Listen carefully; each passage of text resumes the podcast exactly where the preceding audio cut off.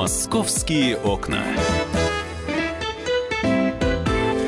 11 часов 5 минут в Москве. Комсомольская правда. Прямой эфир. Здравствуйте, друзья. Антон Челышев у микрофона. Ближайшие два часа мы с вами посвятим главным событиям, э, которые произошли в российской столице в минувшие сутки, может быть, в, пос... в прошлой ночью или за последние несколько часов, хотя я таких вот событий вроде бы на первый, на первый взгляд не, не припомню. А вот вчера, вчера, точнее вчера уже достаточно э, поздно вечером, э, событие было. Речь идет о массовой драке, которая произошла у торгового центра Москва. Дрались мигранты с охраной торгового центра. Э, в, в этой самой охране тоже э, работают зачастую, в общем, далеко не все с паспортами граждан Российской Федерации. Э, в итоге в результате драки задержали около 200 человек. На прямую связь со студией выходит специальный корреспондент «Комсомольской правды» Александр Рогоза. Саш, доброе утро. Скажи, пожалуйста, а что стало причиной драки? Ну, как рассказывают, причиной драки-то никакой не было. Было... Или ты имеешь в виду штурм? Э, я имею в виду, да, я имею в виду штурм торгового центра, да, штурм торгового центра Москва. А, причиной стало то, что э, накануне днем э, местные охранники, как говорят вот таджикские мигранты, местные охранники избили до полусмерти одного из грузчиков. Конфликт произошел из-за того, что якобы этот парень отвез кому-то груз, а человек отказался платить. Возник у них громкий какой-то конфликт, кто-то вы, э, э, вызвал охрану, охрана отвела парня в свои какие-то помещения, и там очень жестоко избила. А, конечно, таджикская сторона какие-то леднящие душу подробности приводит. Они, например, рассказывают о том, что э, якобы решив, что парень уже все умер, охранники э, обернули его в какое-то тряпье и отнесли на э, чуть ли не на свалку. И вот там якобы уже обнаружили его сотрудники торгового центра, э, вызвали скорую, и вот все это возмутило грузчиков, такое отношение к ним, что безнаказанно могут так с человеком поступать. Из-за этого начался, начались брожения. А с 6 часов начали собираться вот эти люди здесь у ворот.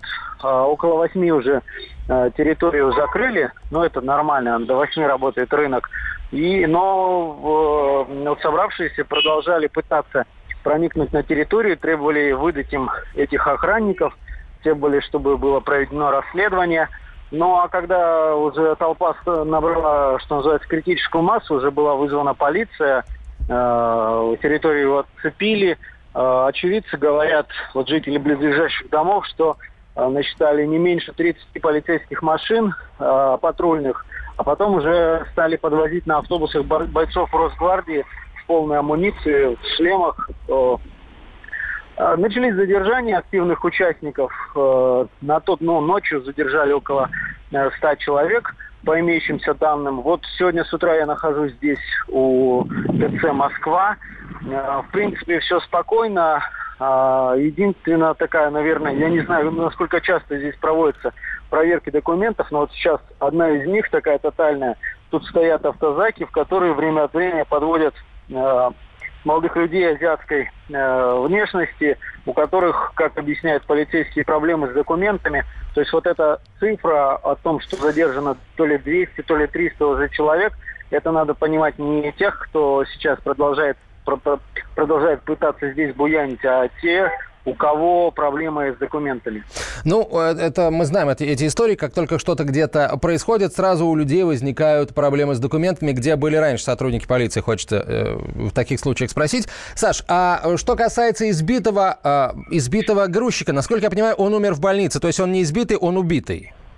А, слушай, ну вот противоречивая на самом деле информация. Кто-то говорит, что он все еще жив, кто-то говорит, что он скончался в реанимации этой ночью. Я буквально, наверное, через полчаса доберусь уже до больницы, чтобы, своими глазами посмотреть, потому что есть сообщения о том, что якобы и у больницы какие-то брожения. Ну вот я могу точно сказать, э, наверное, может быть, успокоить людей, которые живут в районе Люблино или собираются сегодня в ТЦ Москва. Здесь все спокойно, здесь такое количество полиции, что э, никакие беспорядки невозможны. А, то есть э, информация о том, что его избили в комнате охраны, она подтверждается, я правильно понимаю? Ну, по, по крайней мере, наши источники об этом говорят, да. А э, вот на э, сотрудниках охраны торгового центра Москва, которых ты наверняка ну, видишь, если ты там у ТЦ находишься, э, у них нашивки какого ЧОПа? Ох, ты Какой знаешь, ЧОП сейчас- занимается Ну, охраной у- торгового центра Москва? э, Как, как у садовода, у ТЦ Москва свой собственный ЧОП, то есть большая организация. Я общался, к слову сказать, с, э, с некоторыми из охранников, так неофициально. Они, конечно, говорят, что это невозможно, никто не мог избить. Несколько лет назад была история, когда вот в какой-то такой потасовке, э, когда, что называется, руками макали направо-налево, Якобы охранники убили двух э, бизнесменов из Азербайджана, ну, условно бизнесменов, таких предпринимателей некрупных. Но по- после этого была разборка, и охрана уверяет, что они вообще, им строжайше запрещено э, силовыми методами воздействовать на сотрудников ТЦ, в случае чего вызывать полицию. Ну, в этой истории очень много загадок, потому что до сих пор как бы официальная версия, но кто бы ее озвучил? Слушай, да? а Кто- кто- руководство торгового центра Москва вообще что-нибудь говорит? Но я не, я не видел никаких официальных заявлений. Сейчас я, конечно, тут... У меня другая функция была, я не пытался пройти к ним в офис, чтобы выяснить. э, Но я, я не видел за это утро, и это тоже подозрительно, потому что они... Ну, мне кажется, все слухи э, убираются на раз, когда появляется какая-то официальная информация. Но этого нет. Ну вот, например, на сайте торгового центра Москва черным по белому написано, э, в, в графе «Безопасность» написано «Система, «Система видеонаблюдения». В режиме реального времени служба безопасности владеет информацией о событиях, происходящих как на территории торгового центра Москва, так и на прилегающей территории. Написано безграмотно с ошибками, но написано. Вот, посмотрим, э, насколько это соответствует действительности. Саш, спасибо тебе большое. Александр Газа, специальный корреспондент Моско... отдела московского выпуска «Комсомольской правды» был на прямой связи со студией, а к нам сейчас присоединяется э, председатель общественного движения «Таджикские трудовые мигранты» Карамат Шарипов. Карамат Бакович, здравствуйте. Да. Здравствуйте. Да. Скажите, пожалуйста, э, вот вам известно что-нибудь о судьбе пострадавшего грузчика? Э, он жив, он скончался, потому что информация э, противоречивая. По и последней информации, исходя из того, что я вчера туда ушел начало второго, э, находился со мной главврач и находился замначальник управления Юго-Восточного администрации Андрей э, Осипович Михайлович, э, полковник, он представлял, соответственно, отдел по родственному, подобие тому, он запрещал, что любые встречи, значит, хотя врач давал добро вчера родственникам увидеть э, последний раз, может, так, потому что сегодня уже сообщили из Таджикистана, что он умер. Это МВД Таджикистана, по-моему, в этом не врет, потому что внутри находятся представители сейчас МВД Таджикистана. Значит, сотрудники полиции УВД значит, запрещали, и даже было давление на главврача. Главврач абсолютно вначале он себя очень хорошо вел, что он говорит, выполнять свои, значит, э, те уста обязанности, те клятвы, которые мы говорим. Э, А на ну, каком основании пошло- сотрудники полиции запрещали родственникам к нему прийти-то? В стране, в стране у нас, э, в первую очередь, это название одно мы имеем представителей власти, оборотни в погонах. Это все решается внизу, потому что, да, сотрудников полиции пошло давление со стороны руководства рынка ЧОПа Москва. Я не исключаю в этом деле замешан сам э, Амар Магомедович, один из главных акционеров несколько рынков в Москве и несколько гостиниц. Но там более 20 про- э, тысяч работают таджикистанцев. Это рабы. Вот этот один из раб оказался там. И сотрудники полиции, благодаря этого же Амара и других э, олигархов в России, были назначены на различных должностях высшего эшелона власти России. Они подчиняются не начальнику МВД, а подчиняются конкретно э, рынка, это Люблин, Люблинского рынка. Потому что я, когда имел разговор с службой УГСБ Москвы, я понял, что они говорят, лучше к нам не задавать подобные вопросы, хотя УСБ, УСБ э, проверяет деятельность самих этих сотрудников полиции, которые, я их называю, А вот в, в охране, в ЧОПе, кто работает в ЧОПе торгового центра Москва? Что за люди? У нас очень У мало времени, закон- 15 секунд. У нас в законе написано, можно любой человек, имеющий в кармане лишние 200 тысяч рублей, может э, выделить там, просить 2, 3, 5, 7 человек в его охрану. Охрана это ВИТЕС, э, ЧОПа, соответственно, Понятно. это Карамат уже- Шапакович, спасибо большое. Три секунды. Карамат Шарипов был на связи со студией, председатель общественного движения «Таджикские трудовые мигранты». Московские окна.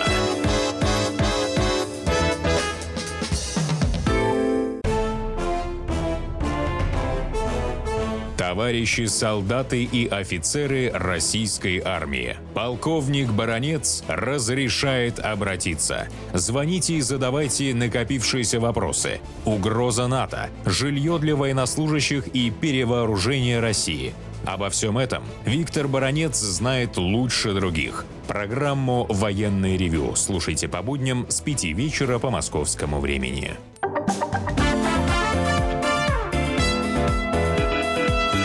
«Московские окна». 11.17. Продолжаем разговор о главных событиях э, российской столицы. Естественно, о ходе расследования вот этого инцидента у торгового центра Москва мы будем очень внимательно следить. Надеемся, что и э, какие-то официальные э, комментарии последуют, в том числе от представителей правоохранительных органов. Вообще нужно понять, во-первых, что конкретно там случилось. Избили человека за что? За, за что-то, не за что, в общем, непонятно. Но в любом случае хотелось бы знать, что произошло произошло конкретно. Хотелось бы услышать, вообще понимать, человек жив, не жив, потому что, видимо, эм, полностью запретили э, представителям столичного здравоохранения выдавать какую-то хотя бы малейшую информацию о состоянии этого э, человека. Понятно, почему. Э, вот нам Кармат Шарипов очень четко объяснил. В компаниях, которыми владеет один из владельцев, простите за тавтологию, торгового центра Москва, работает порядка тысячи мигрантов из Таджикистана. Естественно, им не понравится то, что их, так сказать, земляка ни за что, ни про что можно избить, бросить в урну и сделать вид, что так и было. В общем, последим очень внимательно. А пока давайте к другой истории обратимся нам поспокойнее, хотя, э, конечно, и здесь тоже могут возникнуть всякие разные вопросы и претензии. Дело вот в чем. Дело в том, что накануне мэр Москвы Сергей Собянин на своей странице в социальной сети ВКонтакте написал, написал что большинство автомобилей московского таксопарка не старше трех лет.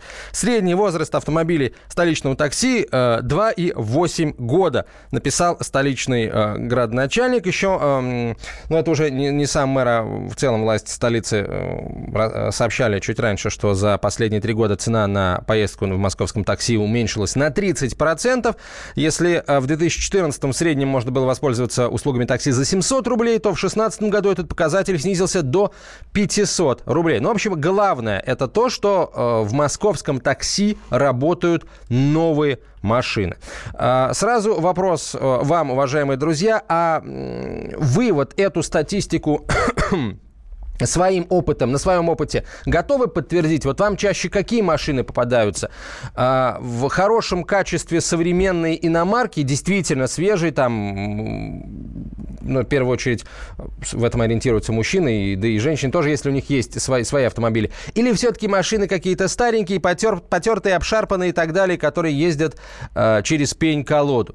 А, пишите нам об этом в WhatsApp и Viber на 967 200 ровно 9702, 967 200 ровно 9702. Э, телефон прямого эфира 8 800 200 ровно 9702. 8 800 200 ровно 9702. Попадалось ли вам там за последний год, может быть, полтора-два в московском такси какая-то, ну, совсем плохая, старая, никуда не годная машина? Ну, или, например, машины как, э, какой-нибудь ну, очень непрестижной марки. Марку называть не буду, а то производитель обидится еще. В суд на меня подадут, скажут, что вот назвал нас непрестижными, а мы luxury.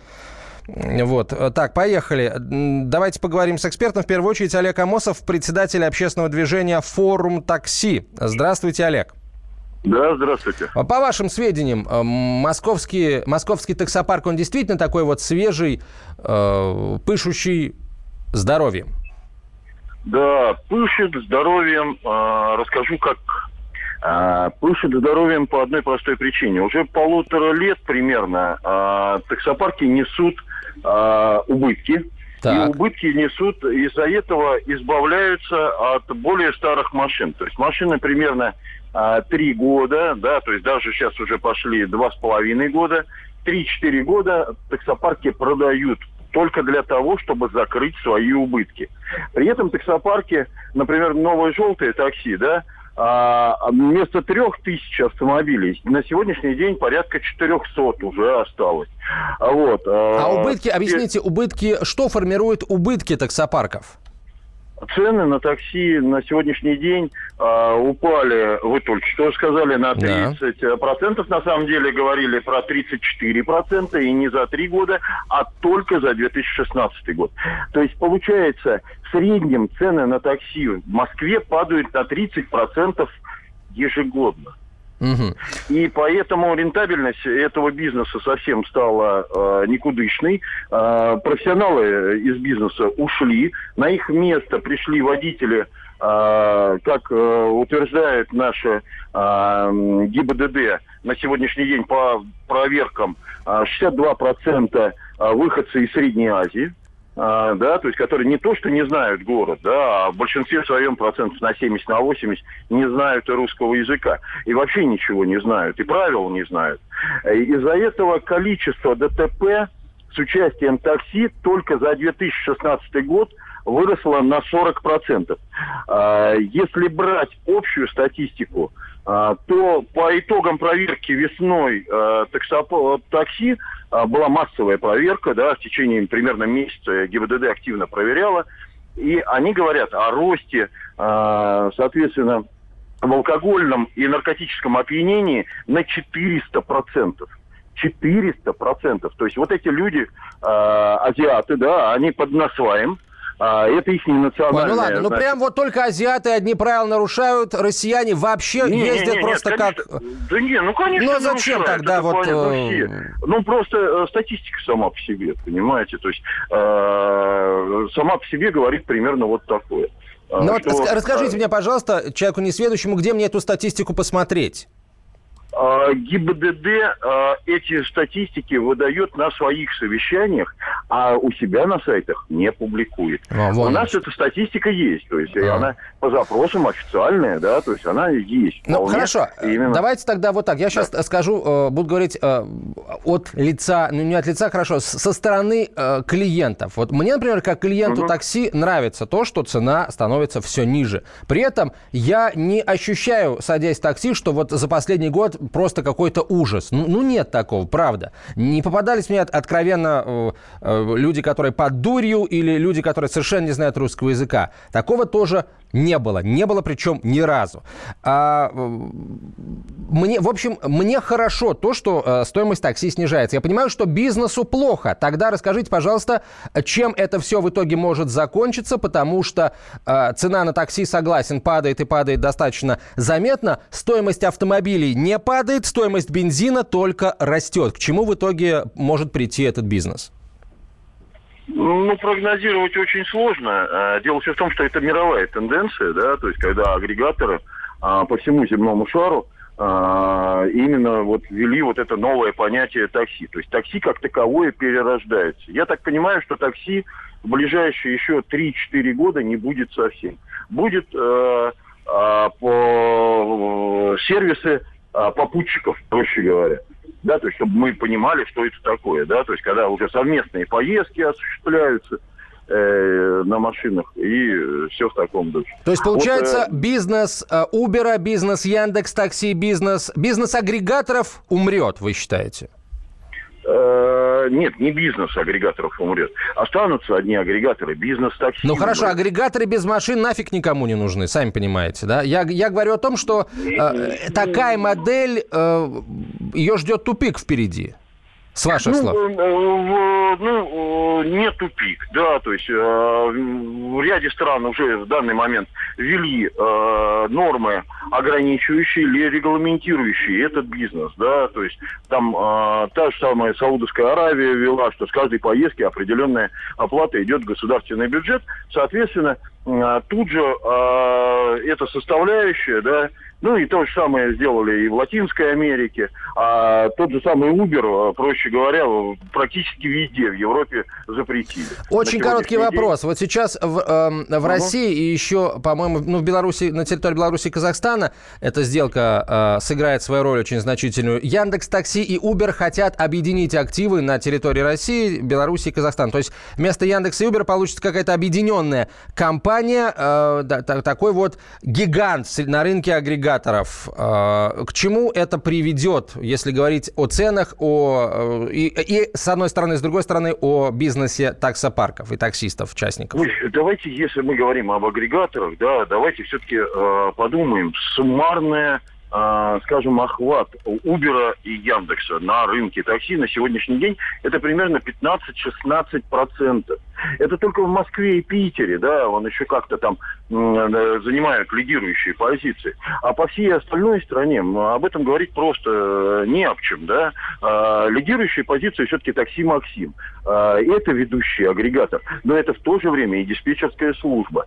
И ведущая теперь сила это Фастон, а, это суммарно везет э, и Сатурн которые объединили свои активы еще в прошлом году.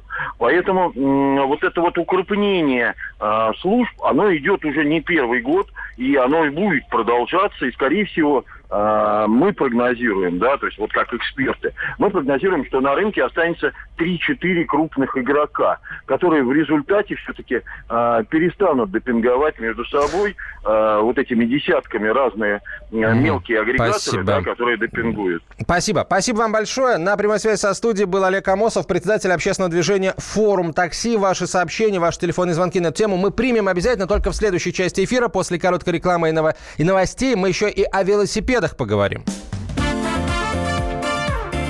«Московские окна».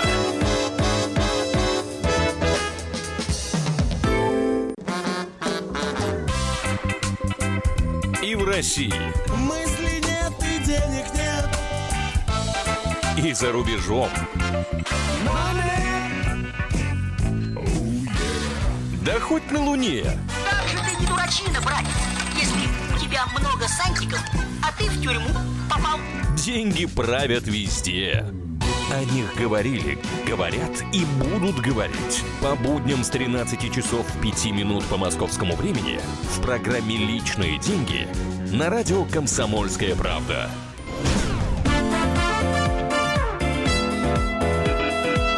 «Московские окна». Вот ты, Павел Клоков, корреспондент «Комсомольской правды», ездишь на такси? Конечно. Как тебе московское такси? С каждым днем все лучше и удобнее. А насчет цены? С появлением мобильных приложений как раз стало дешевле. Я даже когда дождь идет, я выхожу из метро, мне до дома где-то метр восемьсот что-то около километра, я могу вызвать такси и за 99 рублей домчаться. Но вы шикуете. Но это редко, это, конечно, когда плохая погода. А так дешевле стало плохая и удобнее. погода в Москве и приезжать часто, поэтому... машины стали быстрее. Вон оно что. Видишь, в чем проблема-то, народ говорит, э, для нас оно дешевле становится, а с одной стороны, а с другой стороны, машины-то дешевле не становятся, бензин дешевле не становится, и э, владельцы таксопарков, да и, собственно, водители-частники, которые вынуждены цены снижать, особенно если они работают с агрегаторами, а при этом бензин, техобслуживание, все это стоит дороже, у них, в общем, э, вот этот вот та часть пирога, которая достается им, становится все меньше, меньше, меньше, меньше. Это приходит, приведет к тому, рано или поздно, как нам сейчас рассказал эксперт, что люди будут просто вновь работать в темную, бомбилами, Совершенно как, верно, да. Да, мы об этом не раз писали. И следующее звено этой цепочки. Водители работают по 20 часов в сутки, чтобы отбить аренду, отбить бензин, запчасти и так далее. И прибывают просто в ужасном состоянии на 20 часу работы.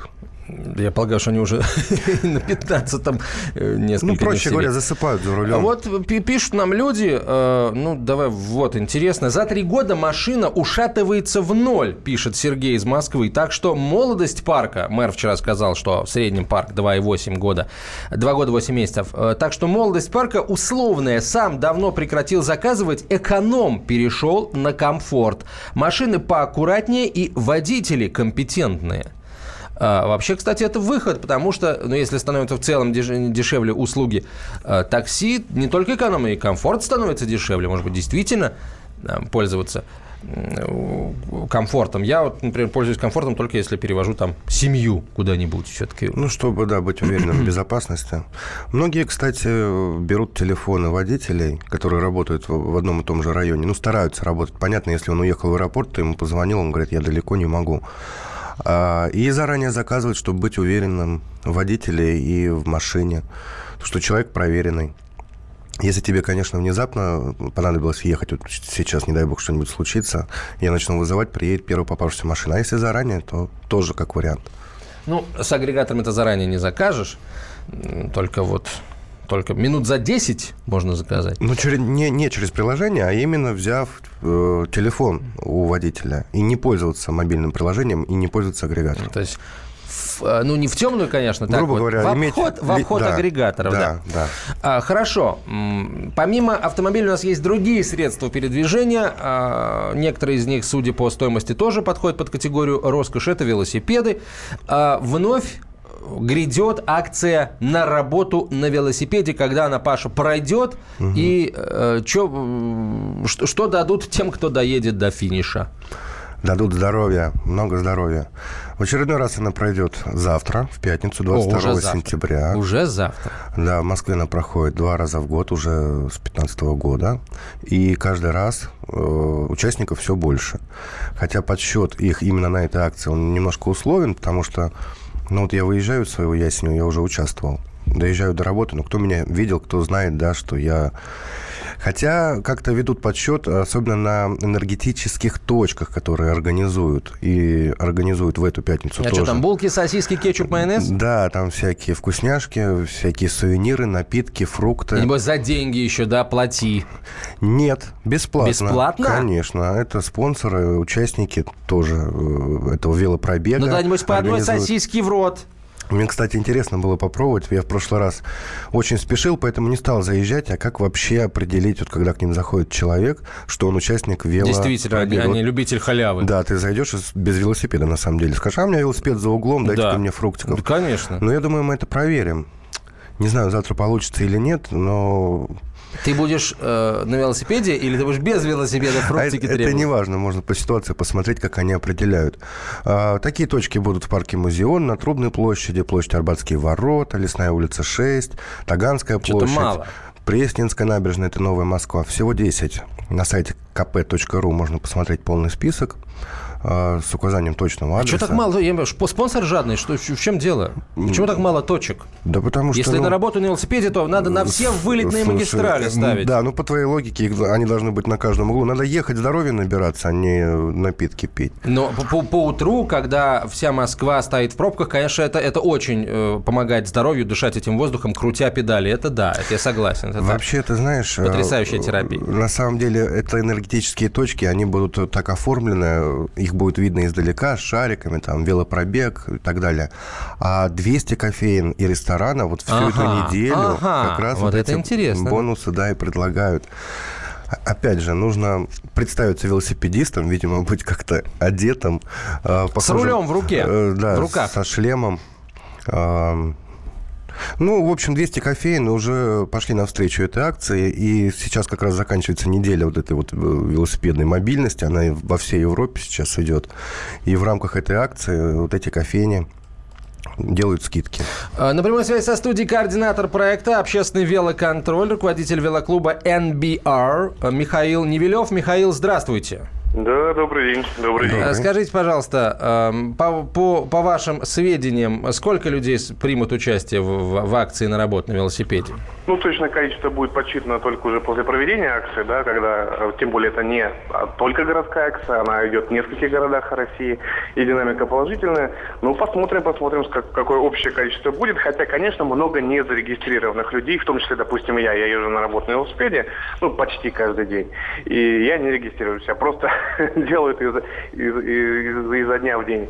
Многие, для многих людей эта акция не, наверное, даже не отметится в том, что они участвуют, он, едут на работу. Это э, толчок, но новый какой-то опыт для тех, кто только пробует на велосипеде, смотрит, что вокруг люди, оказывается, на нем можно куда-то ехать в Москве, и пробки, э, там прохладненькая погода, это не настоящее препятствие. Если хочется, всегда можно доставить все удовольствие и, и пользу своему Слушайте, такое уж это удовольствие. Вот врачи очень так аккуратненько, но они же московские врачи, говорят, что ну не очень это хорошо для здоровья э, в часы пик ездить на велосипеде по городу.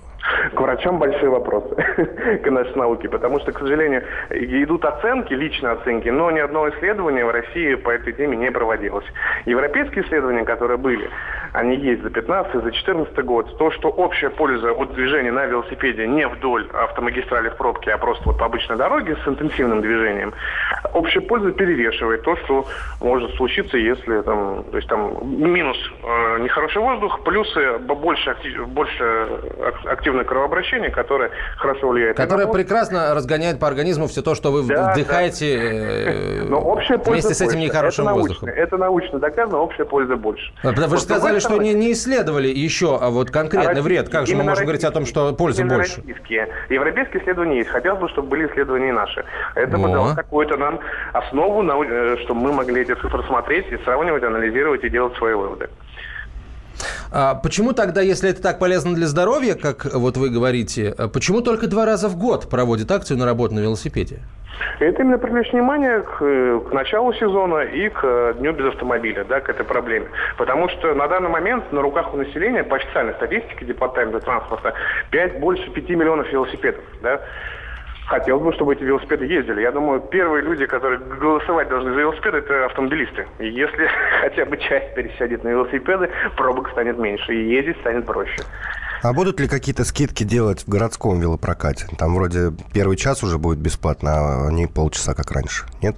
А, да, ну там много на самом деле под эту акцию делается, э, и как и на велопарады, да, большие велосипедные праздники, и проезд делается бесплатным на пригородных электричках. Но в рамках данной акции это в основном, конечно, вот эти энергетические точки, это бонусы кофеин, да, и возможность в будущем, как говорят, там даже привязываются какие-то бонусные э, баллы картам тройка. Это обещали нам сделать, но не знаю, когда сделают городские власти бонусный... А, а, а как это? То есть, э, ну нет, я понятно, что, понимаю, что это выгодно для, для городского бюджета, там, для бюджета э, системы столичного транспорта. Если ты покупаешь карту тройка, но ездишь на велосипеде. Это, я согласен, это такой неплохой бонус. Нет, там как-то планировали считать именно, сколько вы километров проезжаете на велосипеде, да, участвуя в этих акциях, э, в парадах и так далее, и конвертировать их в поездки на метро, допустим. Mm, вот как, то есть все-таки что-то бесплатненькое такое выдавать, да? Ну, я думаю, сам факт поездки это уже радость для вас. А если еще какие-то дополнительные бонусы, ну, отлично. Но не в этом соль, не в этом соль. А, в, если говорить об инфраструктуре городской, которая создается для велосипедистов, то что нужно добавить, на ваш взгляд, и какие проблемы решить, если они есть? Ну, не добавить, а сильно-сильно усилить, да, на те 5 миллионов, которые я озвучил, у нас пока только чуть-чуть больше 200 километров велодорожек. Ну, о чем это речь, да? Даже яркие противники э, велосипедов, которые говорят, что велосипед это не транспорт в Москве, у нас есть зима, у нас есть дожди и так далее и тому подобное, говорят, что катайтесь в парках. Ну, отлично. Я, вот у меня двое детей, я хочу с ними поехать на выходных в парк. Как я туда доеду, да? Там семилетняя девочка, пятилетний мальчик, и э, по дороге мне предлагаете ехать. Да, я, кстати, машину. Я вот говорю, не катайтесь в парках, потому что велосипедисты в парках катаются не только по велодорожкам, а вообще везде, да еще и с такой скоростью, что я, например, неоднократно видел, был свидетелем разных инцидентов, и когда людей сбивали, и когда на собак наезжали, ну, и, там всяческих да, голубей да, да. давили, так что вот э, я, например... Полностью согласен. Это большая проблема, потому что кто такие велосипедисты? Это вчерашние пешеходы, вчерашние водители. И они себя ведут на велосипеде так же, как двигаются на своем основном транспорте, на двух ногах или четырех колесах. Поэтому мы видим и велосипедистов, которые едут по встречке, мы видим велосипедистов, которые переезжают пешеходный переход, потому что они всегда тут быстро перебегали дорогу или переходили. Это общий уровень, конечно, велокультуры. Велополицию давайте создадим. Уже созданы, кстати, есть, есть у нас подразделения. А, в Европе, понятно, и в Америке это давно присутствует, и они патрулируют парки. А в этом году я видел новость, если я не ошибаюсь, в Краснодаре, по-моему, создали подразделение именно не, не, Краснодар парка. пусть, вот Краснодар пусть, э, это самое, в Краснодаре пусть она остается. В Москве надо велополицию создать. Или конную коней научить велосипедистов останавливать, э, нарушителей. Ну, не только велосипедистов. На самом деле надо всех со всеми дружить, потому что велосипеды э, живут и с пешеходами, и с водителями, да, и пока инфраструктура инфраструктуры крайне недостаточно, лучше эти потоки все-таки разделять. Да, и обучить людей, что велосипед это транспортное средство, в первую очередь, и оно тоже несет какую-то опасность. И для пешеходов встреча с ним на высокой скорости нежелательно. Поэтому велосипедисты должны ездить по велодорожкам по проезжей части или аккуратно по тротуарам, да, а пешеходы не должны ходить по дорожкам. Это вот извечная проблема, но я На сказал, том- что последние года два ситуация стала лучше. Ну, хорошо, пусть она становится еще лучше. А мы говорим спасибо Михаилу Невелеву, координатору проекта «Общественный велоконтроль», руководителю велоклуба NBR. Э, Паша, ты поедешь на велосипеде? Я да, хочу. Я не знаю, получится или нет. А что, не, а чё, не, не Ну, получится? ну, у меня завтра встреча в 11 утра. Приезжать туда на велосипеде, не знаю, как-то не ахти. Ну, это работа.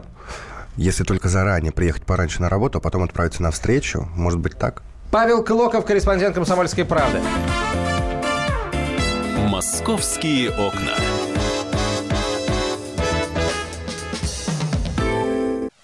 Товарищ адвокат! Адвокат! Спокойно, спокойно. Народного адвоката Леонида Альшанского хватит на всех. Юридические консультации в прямом эфире. Слушайте и звоните по субботам с 16 часов по московскому времени.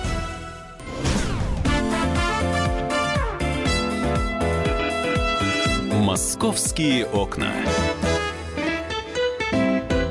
12.05 в российской столице. Продолжаем разговор на главные темы э, минувших суток, о главных событиях, которые произошли в Москве в, течение минувших суток. Прямо сейчас о расследовании драки, которая произошла в минувшие выходные. Но, тем не менее, история эта э, на слуху до сих пор. Речь идет о драке, в результате которой э, погиб э, легкоатлет Николай Иванов. Э, Накануне Кузьминский суд арестовал на два месяца обвиняемого в убийстве Николая Иванова.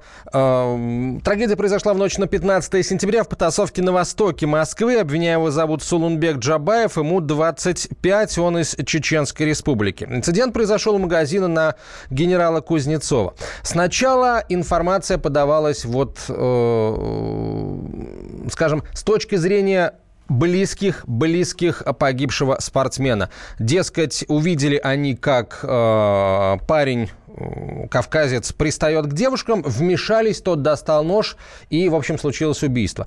А потом появились, э, появили- появились другие сведения, которые, прям скажем, несколько опровергают э, точку зрения близких Николая Кузнецова. Э, Простите, Николая Иванова. Оказалось, что эм, парень, который, которого зовут Сулунбек Джабаев, он с девушками стоял э, вот у этого самого злополучного магазина. К ним подошла компания, в которой был Николай Иванов. Захотели познакомиться, а вот парень знакомиться э, не захотел, не захотел пожимать руку. Э, завязалась драка, которую, опять же, со слов э, вот со слов стороны, э, скажем, обвиняемого э, завязали близкие э, Николая Иванова, и ему пришлось, Сулунбеку Джабаеву пришлось достать нож, потому что против него были три человека. А в подтверждение э, слов Джаба- Джабаева появилось видео с камеры наружного наблюдения, где э, запечатлена встреча парня с одной из девушек, со второй девушкой. Вот они, Джабаев с одной из девушек у магазина встретили другую девушку, там э, всячески дружески обнялись и начали разговаривать. Это есть на видео. Э, Естественно, э, это никоим образом не могло помешать суду э, принять определенные меры в отношении Джабаева. Его, еще расскажу, арестовали на два месяца. Александр Газак нам присоединяется, специальный корреспондент «Комсомольской правды». Саш, э, скажи, пожалуйста, а появились ли еще какие-то сведения, которые подтверждают правоту той или другой стороны? Ну нет, следствие сейчас разбирается все-таки в деталях, потому что диаметрально противоположные версии той или другой стороны. А, Но надо, сказать, что если есть у нас возможность, можно послушать э, то, что, а, то о чем говорил адвокат э, Джабаева, потому что он как раз-таки проговорил некоторые вещи, он несколько раз общался со своим клиентом, а, и, ну, у него сложилось впечатление, что парень стал жертвой обстоятельств. А Ну, как, давай послушаем прямо говорит? сейчас Сергея Ландикова, адвокат Солунбека Джабаева. Сергей Ландиков рассказал «Комсомольской правде». Версия в том, что на него напали все трое друзей, избивали его, а он защищал. Причина всего лишь, что он захотел с ними здороваться. Девушки какую роль в этом всем играют? Никакой абсолютно. Это его знакомые, да, он их э, сопровождал. Да, он говорил, что его тоже слегка порезали. Вину он не признает. Он только признавал, что произошло причинение травмы его стороны неумышленно, тому погибшему, ножевое ранение. Но вину он свою не признавал. Это был э, Сергей Ландиков, адвокат Солонбека Джабаева. Саш, вот э, у меня сложилось впечатление, что, э, в общем, господин Ландиков не особо готов э, разговаривать на эту тему. Потом э, я узнал, что он адвокат по назначению, он государственный да. защитник. Да, да, да. А, значит ли это, что у Джабаева будет э, другой адвокат, с которым он уже заключит контракт? И вопрос, почему он сразу не, э, не нанял адвоката? У него нет на это денег? В чем, в чем проблема? Слушай, ну, Антон, ты такие вопросы задаешь, но каждый человек имеет право на государственного адвоката. Процедура обычно так происходит, что первый раз, э, еще на момент ареста, не заключают э, договор, сначала защищает государственный адвокат, потом, если у тебя есть возможность, вы нанимаете уже более дорогого, может быть, адвоката, которому можно доверить свою судьбу, а, вот Джаба, Джабаеве известно, что он в Москве э, жил э, около двух лет, работал таксистом. А деньги, которые зарабатывал, в основном отправлял на родину, где у него жена и двое детей.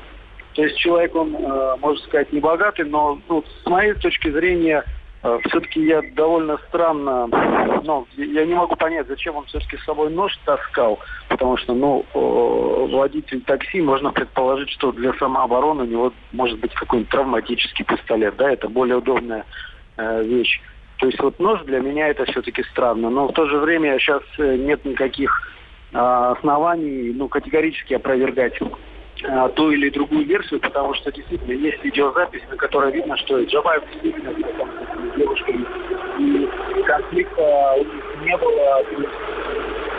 Я, я думаю, что правда где-то посередине, может быть, ну, как, как знаешь, бывает, что темной ночью до состояния алкогольного опьянения сошлись два, э, два человека спонтанно. Так иногда бывает. Так было, например, в истории с э, Иваном Агафоновым и Расулом Мерзаевым – там, правда, не было холодного оружия. Но мне кажется, вот сам конфликт, э, природа его вполне ясна. Что два человека, э, ни, один из которых не хочет уступать, и заканчивается это, к сожалению, трагично. А что говорят девушки вообще? Э, хоть какая-то информация от них есть? Они подтверждают слова Джабаева? Потому что, сдается мне, их показания будут ключевыми. А, ну, и девушки, и э, друзья Иванова, от которых пошла версия о том, что они бросили защищать девушек, сейчас э, с журналистами никак не общаются. Единственное, было сообщение о том, что э, девушки якобы жалуются на то, что друзья Николая Иванова как-то пытаются на них воздействовать, э, поступают какие-то угрозы. Э, но вот наши попытки как-то пообщаться с, с людьми, которые непосредственно там были, они ничем не закончились. Но при этом а, то, на, надо понимать, что, скорее всего, все эти свидетели, они сейчас уже находятся под подпиской о неразглашении на время следствия. И боюсь, все, что нам сейчас остается, это ожидать как, какой-то официальной информации и чем все дело закончится. Но самое главное, что я, я напомню, первоначально, когда Джабаева задержали. Статья была 111, это умышленное причинение тяжких последствий, но ее переквалифицировали на статью убийства. По срокам-то получается при, при, при такой ситуации, что там, что там до 15 лет, но все-таки убийство. Там это... нижний, нижний предел а, выше. Нижний предел возможного наказания выше по статье а, убийства. А, а, ну да, да, а, по, убийству, да, от 6 до 15. Угу. Саш, спасибо большое. Alexander Газа, специальный корреспондент «Комсомольской правды» был на прямой э, связи со студией. Э, друзья, вам э, какая версия ближе?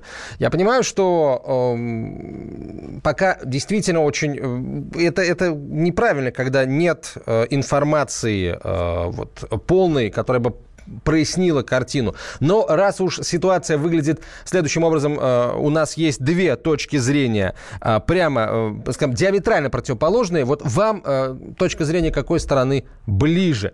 Пишите об этом в WhatsApp или Viber на 967 200 ровно 9702, 967 200 ровно 9702. Здесь, конечно, хотелось бы в первую очередь услышать, услышать мнение адвокатов, услышать мнение специалистов по, по безопасности, звонки э, бывших или действующих сотрудников полиции. Э, хотелось бы услышать э, психологов, если вот вы занимаетесь подобными историями. Пишите на 967 200 ровно 9702 в WhatsApp и Viber или звоните в прямой эфир по номеру 8 800 200 ровно 9702. 8 800 200 ровно 9702. Ваше сообщение мы в следующей части эфира постараемся зачитать, даже несмотря на то, что в следующей части эфира мы будем говорить на э, другую э, тему. А говорить мы будем вот о чем. Э, продолжается, к сожалению, череда минирований в Москве. Накануне, накануне заминировали в кавычках 14 районных управ в разных уголках города. Рассказали мне совершенно сумасшедшую историю. Она со счастливым концом, сразу предупреждаю. Но, прямо скажем, я о таком не слышал ни разу. Вот расскажу после рекламы. Московские окна.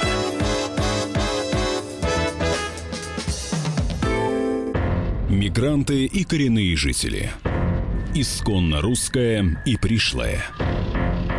Культурные конфликты и столкновения менталитетов. Пресловутый НАЦ-вопрос встает между нами все чаще и острее. Ставим его ребром на радио «Комсомольская правда».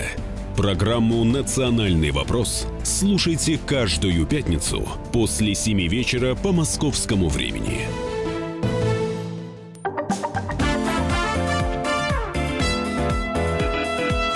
«Московские окна». Алиса Титко к нам в студию пришла, корреспондент отдела московского выпуска «Комсомолки». Алиса, добрый день. Здравствуйте всем. А, насколько я понимаю, не только 14 э, районных управ в Москве а, заминировали 15. накануне. 15, а, 15, да. Ну, по моим сведениям, там минировали еще ко- кое-что, я сейчас об этом расскажу. Вот та самая чумовая история, которую обещал я вам поведать. Друзья, тебе заодно поведай. А, теперь давай по поводу этих районных управ. Кто звонил, когда? По... Одновременно звонил? во все... Кто звонил? Не, ну, может Сейчас расскажу, кто звонил. Механический голос или какой-то непонятный человек. Вообще, Куда звонили? В пар- Ну, в общем, давай по порядочку. Да, на самом деле э, звонки продолжаются. Это уже восьмой день, да. Мы знаем, что кроме э, 15 сентября почему-то э, не по понятным причинам э, звонков в этот день не было. Может быть, это связано с тем, что ФСБ э, в тот же день э, попросила и СМИ, в том числе, не нагнетать и меньше об этом писать. Может быть, и услышали те, кто осуществляет все эти звонки. звонки И послушались. Да, И но, но- но перестали. почему-то, да, всего лишь на один день, и после уже э, снова продолжились все эти звонки, и география э, растет, да, в плане того, что э, расширяется это не только торговые центры, вокзалы, это уже и школы, и вузы, э, и вплоть до того, что вчера был и жилой дом. Э, звонки действительно поступают, э, никто не представляется, не говорит, кто это, что это, никакие условия не выдвигает, э, всего два слова, вы заминированы. Все, и на этом звонок э, заканчивается. Звонят непосредственно в те учреждения, то есть не в полицию, не полиция сообщает э, конкретному там управе или кому-то, что мы сейчас к вам приедем, вы там покидаете, эвакуация. А непосредственно звонят в это здание, э, там, не знаю, на охрану попадают или там к администраторам. Вот. И, собственно, конечно, у людей начинается паника, начинают вызывать полицию, э, кинологов, всех. Э, Вот вчера мы общались с Ильей Сверидовым, это глава Таганского района муниципалитета. Вот он говорит, у нас второй день это уже происходит, мы приходим на работу, то есть вот у них э, понедельник и вторник, э, рабочие дни, не выходные, понятное дело, что в управу только все пришли, и около 10 часов у них звонок, э, вот вы заминированы. Конечно, они покидают здание, и в тот момент им не до шуток, все выходят, звонят родственникам, потому что мало ли. Конечно, Простой проверки вопрос. должны быть, и полицейские не игнорируют, и выезжают на каждый звонок такой. Если э, вот, э, предположим, в какую-то, ну, в, ту- в ту же управу кто-нибудь позвонил, сказал, вы заминированы, а, то хорошо, как потом сотрудник, который принял звонок, докажет, что звонок действительно был? То есть, получается, все звонки записываются? Я думаю, запись, да, есть. Другое дело, что вычислить, откуда этот звонок, пока не удается. Вот как общались э, и наши коллеги, да, вот из «Комсомольской правды» со специалистами, с экспертами, э, все говорят, что звонки осуществляются через интернет, то есть какие-то э, э, сервисы, зарегистрированы непонятные провайдеры, они в нашей стране, в других странах. Вычислить невозможно, найти тот самый первоисточник, потому что настолько запутанные схемы, э, откуда осуществляется этот звонок, с каких аккаунтов, да, мы понимаем, что позвонить можно и с WhatsApp, и с любого абсолютно, а потом удалить этот аккаунт и найди, кто это звонил. Поэтому непонятно, кто и звонит. Найти и порвать на американский, а может быть на британский флаг, в зависимости от того, кто звонил. Кто звонил. Кто звонил, да. Давайте э, так, э, я сейчас перечислю. Слушайте, уже появился э, список объектов, которые были заминированы в Москве, начиная с 13 сентября угу. на сайте комсомолки.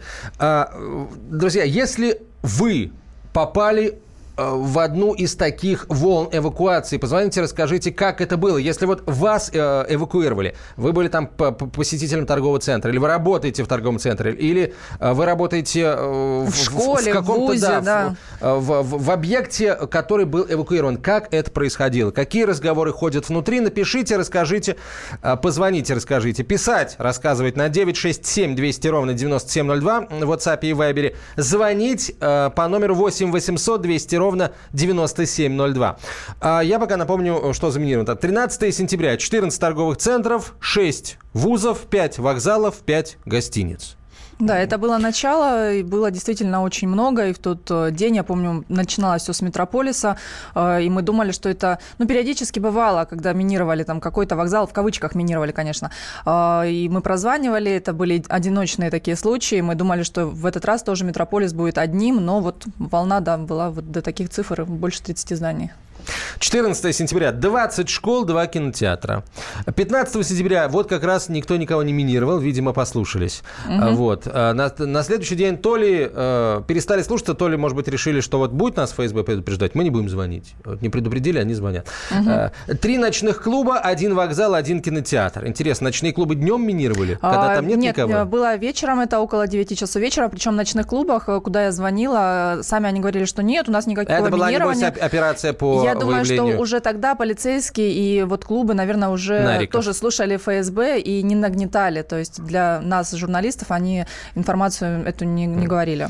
А, да, в, в угаре гульбы Э, пофиг, минируйте, они минируют. 11 торговых центров заминировали 17 сентября, 18 сентября 5 префектур, 3 районные управы, одно офисное здание. 19 сентября 11 районных управ, 2 торговых центра, 2 станции метро, одно офисное здание, один кинотеатр и одну библиотеку, кстати. Имени Ленина. О, то есть Звонок вот, вот поступал то, то самое. да. Ничего себе. Слушайте, это, это все равно, что два торговых центра там. Угу. Вот. А, что интересно, люди выходят, а книги там остаются книги не выносят. Тоже книги жалко. не спасают. Угу.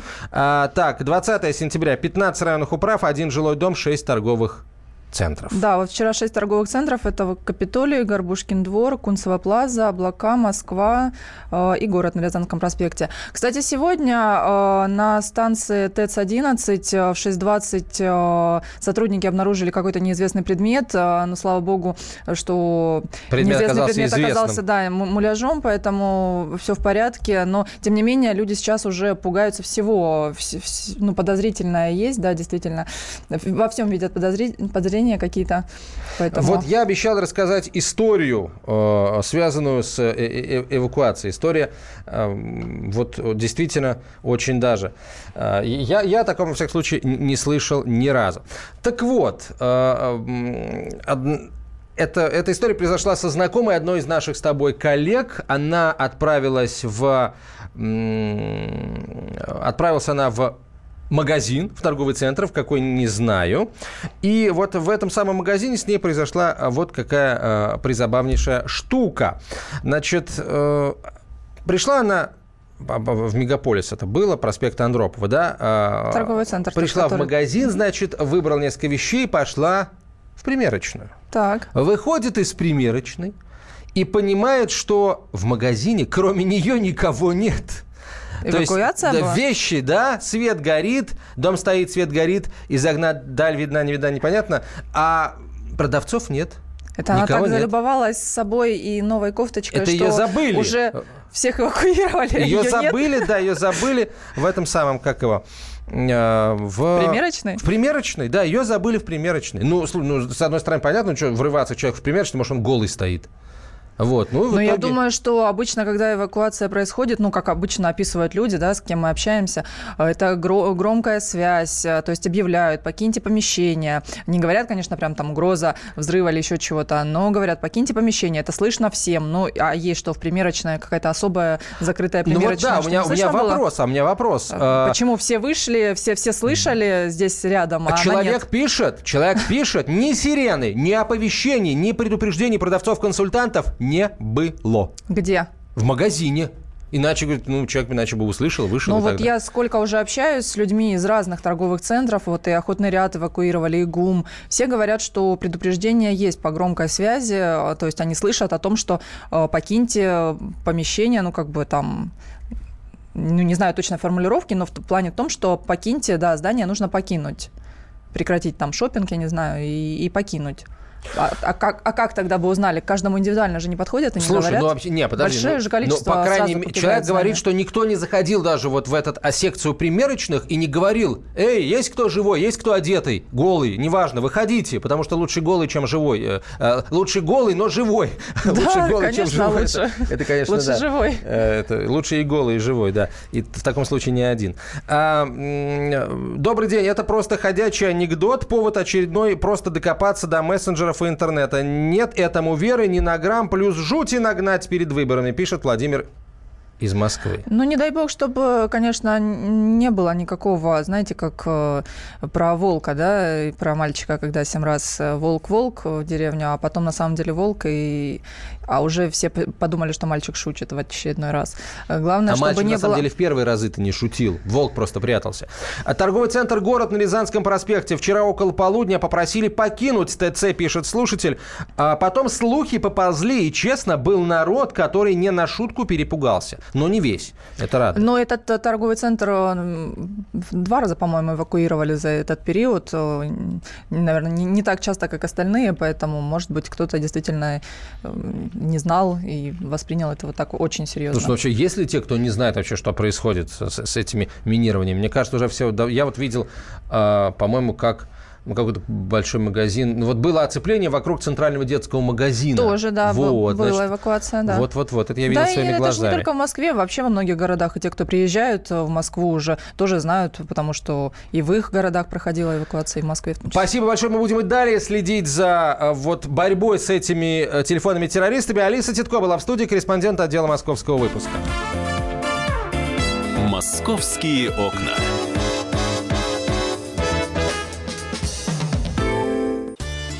Каждый вторник с 10 утра по московскому времени в программе «Главное вовремя» садово-огородные советы в прямом эфире. Про все, что э, зеленое, скажем так, хочу, чтобы радиослушатели задавали свои вопросы. Большой эксперт. Самая удачная находка для всех работников мотыги и лопаты. Тетя Таня Кудряшова. И дети меня зовут мать всего зеленого. Вот такая петрушка на радио «Комсомольская правда». Слушайте и звоните по вторникам с 10 утра по московскому времени.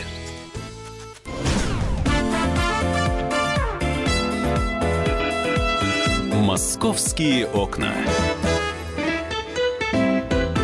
12.32 в российской столице. Мы в многострадальное зарядье отправляемся, а проводником нашим станет Светлана Волкова, специальный корреспондент «Комсомольской правды». Света, веди. Всем привет. Веду. А, Зарядье сейчас открывается с каждым днем все э, что-нибудь новенькое, интересное и необычное. Это сразу вытаптывается или нет? А, ну, сейчас уже начали открывать то, что вытоптать сложно, я тебе так, скажу. Так, так, а, Я не знаю, что там надо будет сделать. Э, какую-то, наверное, силу очень серьезную приложить, чтобы сломать, например, а, аттракцион, который открылся э, со среды 20 сентября, то есть со вчерашнего дня. Аттракцион называется «Полет». Э, он сделан в виде такой платформы, на которой установлены движущиеся кресла. А перед э, платформой э, расположен экран. Это фактически кинозал, но он необычный. Большой экран высотой 13 метров. И вот эта динамика кресел, то, что они могут двигаться, она создает ощущение полета. А на экране в этот момент показывает 8-минутный фильм «Полет над Москвой». То есть там идут кадры самых интересных видов нашего города, которые которые известны во всем мире. Кремль, Красная площадь, э, парк Горького, Александровский сад, э, Лужники, Воробьевы горы. А, И все это э, чередуется со спецэффектами. То есть люди, сидящие в креслах, еще и получают порцию звуков, запахов и... Запахов? Да, ощущений. А вот, вот с этого места поподробнее. да. Над А, Капотней летаем? Я думаю, что нет, над Капотней вряд ли, А потому откуда же что запахи тогда? а, запахи, когда пролетаем над парком, это запахи цветов, а, клумбы цветущие. А, когда Вон пролетаем над Москвой рекой, в лицо летят водяные брызги. А, э, летим, э, значит, просто летим над, э, как не знаю, там Красной площадью. Обдувает ветерок, приятное лицо. Так, так, ну, в общем, так. такие ощущения, и весь этот фильм, он уже фактически даже не просто полет, это целое шоу. А разбрызгивают, где стоят разбрызгиватели, А мы раздуватели? этого, этого мы не почувствуем, мы будем увлечены картинкой, все, кто попадет в этот кинотеатр, э, вы даже ничего и не заметите, откуда на вас брызжет, э, дует, э, и, и- и запахи летят откуда. Но сам факт, что вот это виртуальное путешествие эм, смогут за один раз только 39 человек посетить, побывать в нем. Э, То есть надо будет ждать еще, я так понимаю, очереди, которые сейчас уже набегут, как везде в зарядье. Что, бесплатно, да? Э, Да, конечно, тебе бесплатно. Наконец-то! Э, э, Как раз вот... Хоть вандалов по- по- поубавится. Ты думаешь, их это остановит? Я думаю, Э, остановит. Мне кажется, даже за деньги люди все равно найдут, чем себя развлечь за свои же деньги. Вот. Это не бесплатно. Э, Есть несколько площадок в заряде, за которые нужно платить деньги. Сам вход, напомню, в парк бесплатный, свободный. Вы можете просто прийти погулять. Но если вы захотите что-то еще увидеть, кроме того, что вокруг просто так находится, а, надо будет заплатить. А Вот этот вот аттракцион «Полет над Москвой», он э, для взрослых стоит 790 рублей билет. Недешево, скажу я вам. А Для детей ограничения, обратите внимание, по росту. Если ребенок э, меньше э, 120 сантиметров ростом, то его просто не пустят на этот аттракцион. Почему? Имейте это в виду. Ну, по всей видимости, я так полагаю, что Ничего кресло... Да, кресло определенной конструкции это каким-то образом, наверное, фиксирует зрителя там.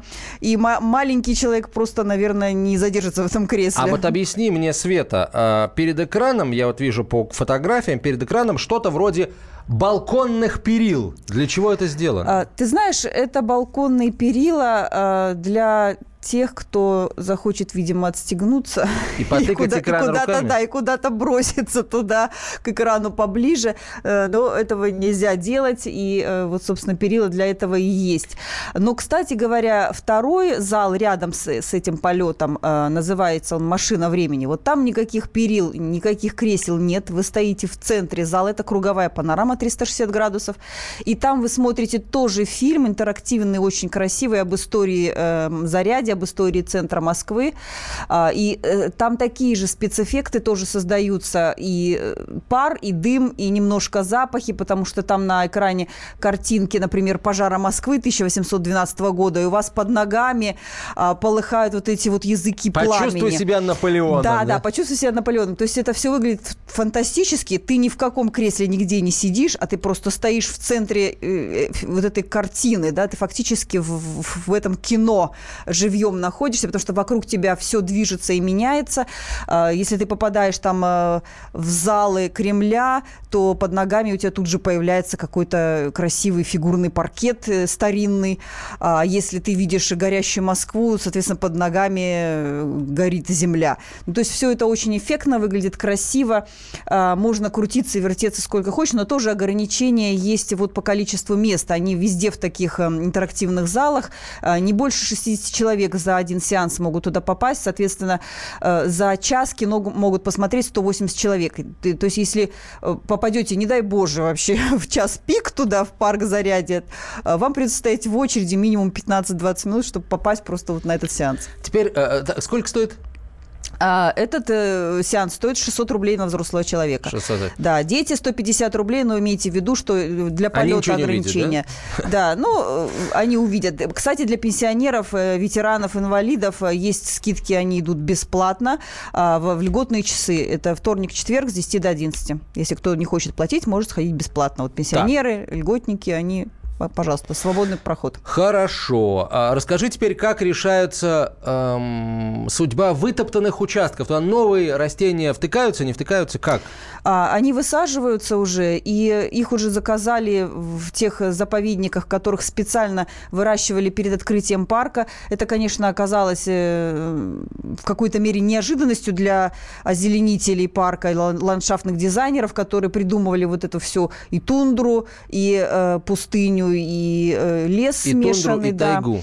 В общем, а, теперь э, заказали, но при этом э, говорят, что все это достаточно дорого и очень редкие экземпляры. Слушайте, мне кажется, вообще ответ, ответ на то, почему это вообще произошло, лежит в картине а я иду шагаю по Москве. Но вспомните слова песни. А я пройти еще смогу какой-то э, соленый что-то там океан и тундру и тайгу. Вот только океан. Вот как только мы увидели, вот я иду шагаю по Москве, тундра и тайга, все, конечно, я по ней пройду.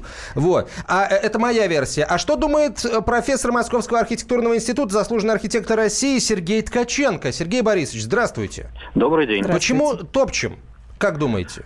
В общем, потому что проект такой. Э, он не предусматривает, чтобы не топтали. Есть планировочные приемы, когда даже если нет э, загородок и табличек э, не топтать, люди не будут топтать, а как-то будут обходить те места, которые могут быть ну, действительно вытоптаны.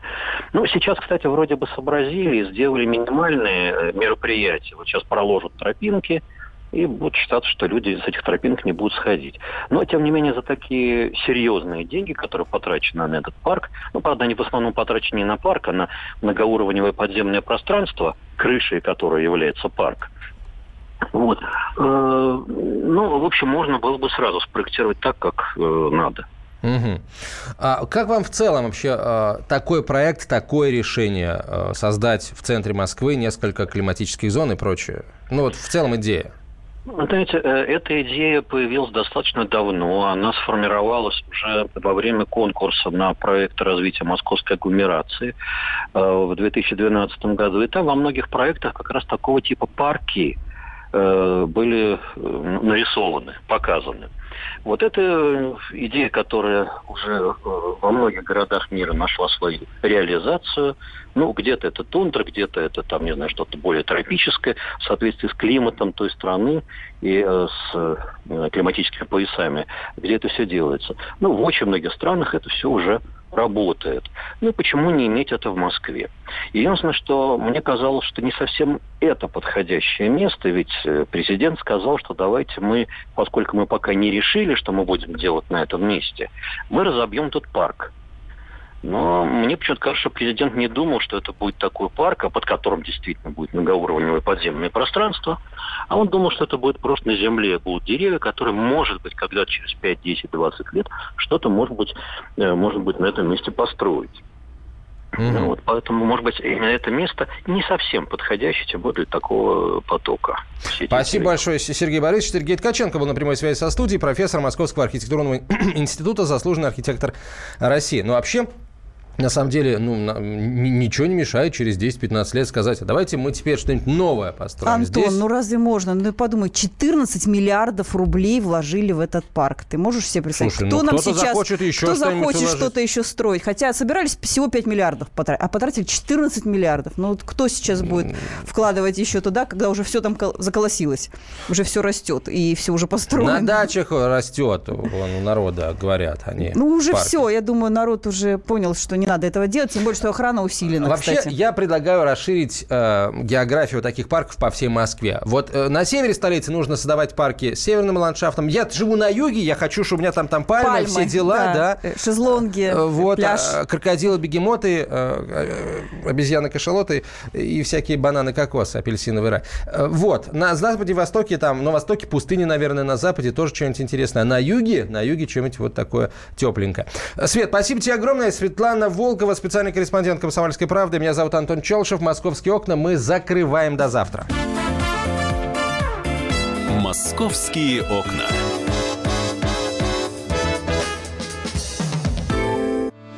Главное аналитическое шоу страны. Михаил Зинович Юрьев, Михаил Владимирович Леонтьев. И в команде Анатолия Кузичева замена. Вместо Анатолия играет Илья Савельев. Но все остальное будет прежним. Это главтема. Они знают, как надо. Мы несем свою миссию выработать и донести до народа и руководства мысль о том, как должно быть. Программа «Главтема» на радио «Комсомольская правда». Слушайте в прямом эфире каждый четверг с 20.00 по московскому времени.